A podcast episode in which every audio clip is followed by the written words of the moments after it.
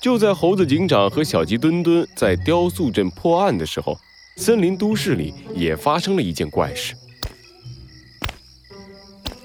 一个小巧的身影提着一个黑色的袋子，悄悄地靠近了小区的垃圾箱。嗯，瓜子壳是干的，干垃圾；湿纸巾是湿的，湿垃圾；香蕉皮，香蕉皮是什么垃圾啊？啊！是兔子警长。森林都市最近推出了垃圾分类法，让兔子警长十分崩溃。啊！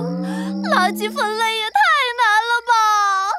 算了算了，我记得有人拿香蕉皮来擦皮鞋，那香蕉皮就是可回收垃圾了。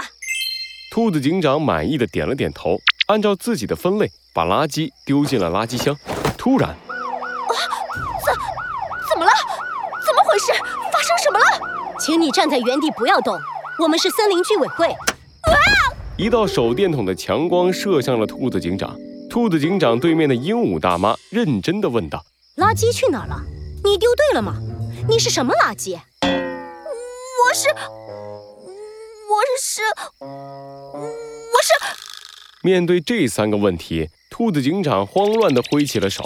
在他的对面，鹦鹉大妈举着手电筒，无奈的叹了口气：“我说，兔子警长，身为警察，森林里新出的垃圾分类规定，你要带头遵守才对呀。”刚才一定是你扔错了垃圾，警报才会响。请你打开垃圾箱，让我们检查。兔子警长不情不愿地打开了垃圾箱。鹦鹉大妈带着居委会的动物们走了过去。报告，发现错误，瓜子壳属于湿垃圾。报告，发现错误，湿纸巾属于干垃圾。报告，发现错误。香蕉皮属于湿垃圾，鹦鹉大妈、兔子警长全都认错了。我，嗯那个什么，我我说兔子警长，看来你的垃圾分类知识学得很不到位了。身为警察，必须以身作则。现在去我们居委会吧，我要给你好好上一堂垃圾分类课。不要不要，我明天还要上班。不，我不想听课。不。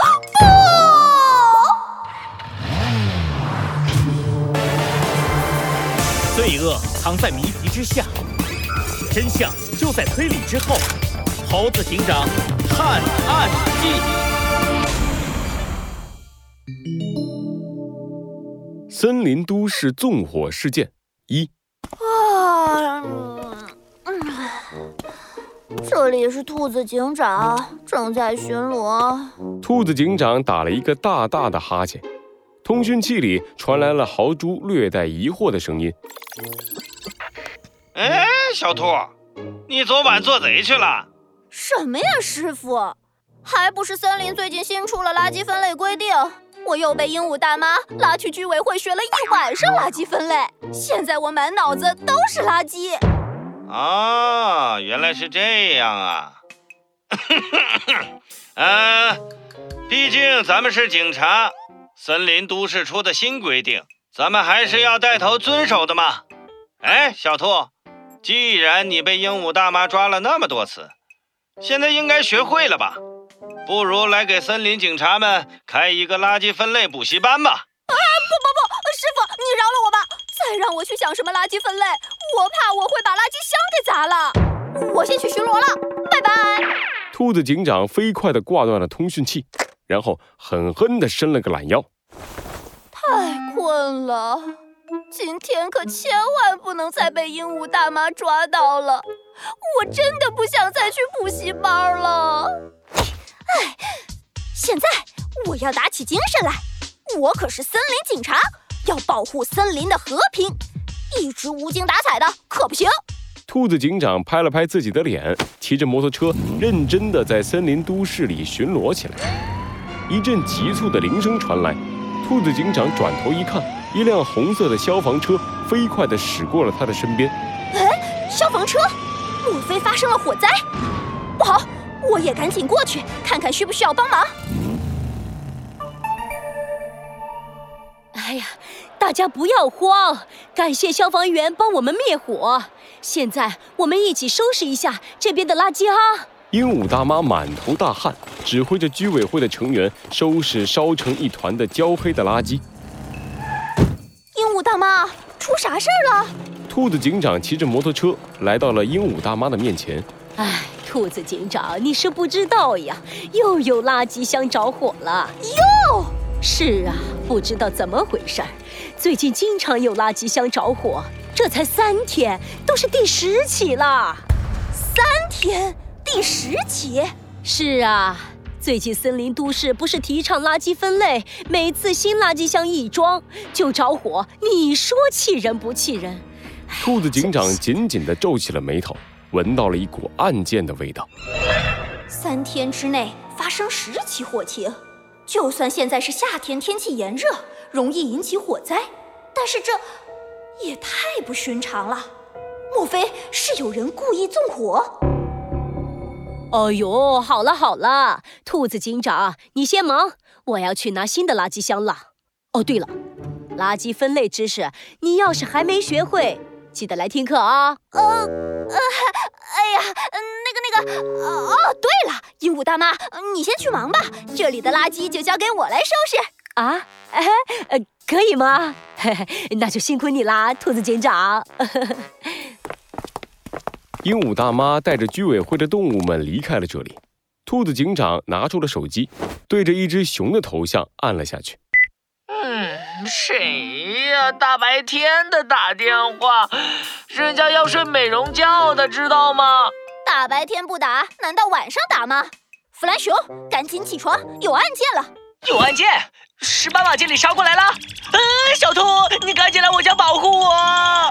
弗兰熊咕噜一下从床上跳了起来，紧张地盯着手里的手机。不要叫我小兔！还有，我真不知道你的胆子是什么做的，怎么会那么小？不是斑马经理，居委会的鹦鹉大妈说，连续三天都有垃圾箱起火，我怀疑有人故意纵火。切！我还以为什么大事儿呢。一听到不是破坏者联盟，弗兰熊狠狠地翻了个白眼，钻进了被窝。哦吼吼吼！哎，不是我说你啊，小兔，就一个垃圾箱被烧，多大点事儿啊！哎，小兔，该不会猴子警长不在了，你连这点事儿都搞不定吧？我我哼！我当然搞得定了。好，这可是你说的，那你就自己解决吧。晚安。喂，弗兰熊，你可是警方的顾问。喂，气死我了，弗兰熊！兔子警长挂断了电话，气呼呼地骑上了摩托车。可恶的弗兰熊，等我解决了这次的事件，一定要让他尝尝我的拳头。兔子警长的手机响了起来，他点开一看，是弗兰熊发来了一份地图。这里是最近起火的几个垃圾箱，不要再吵我睡觉了。兔子警长看着地图上不断做着鬼脸的几个熊头，捏紧了拳头，更加用力了一些。他把手机放回了口袋，朝着被烧得一片焦黑的垃圾箱那里走去。还没靠近。一股刺鼻的味道就钻进了兔子警长的鼻子里，兔子警长强忍住恶臭，伸出了手。嗯，我记得以前上课的时候说过，想要判断是不是故意纵火，要先寻找火灾现场的起火源，可能是一根火柴，也可能是一根烟头。只要确定了起火源，再询问一下周围的小动物有没有发现可疑人员。马上就可以破案了。兔子警长在垃圾箱里翻了又翻，可是除了一些焦黑的水果皮、塑料盒之外，什么也没有找到。可恶，这些垃圾怎么看都不像是起火源啊！呃呃，哎呀，要是小猴在就好了，有他身上的数据模块，肯定一下子就能找出引起火灾的原因。一想到这个。兔子警长的脑海里又跳出了弗兰熊在炫耀数据模块时的嘴脸。这个爱偷懒的弗兰熊，哼！先去别的起火地点看看，等他醒了再和他算账。兔子警长骑着摩托车，快速地走遍了弗兰熊标出的起火地点，可是完全没有一点收获。甚至，居委会的鹦鹉大妈还告诉他：“哦呦，兔子警长，自从森林都市开始垃圾分类，垃圾箱这里每天都派人看着，而且还要打开垃圾袋检查一下垃圾有没有正确分类。就像你昨晚那样，你说有人把起火源丢进去，根本不可能。”啊！可恶，根本想不出来啊！兔子警长拼命地甩起了自己的脑袋，过了好一会儿才冷静了下来。哼，算了，动脑子不是我的强项。兔子警长捏紧了自己的拳头，露出了坚定的眼神。让我用自己的方法来破解这个案件。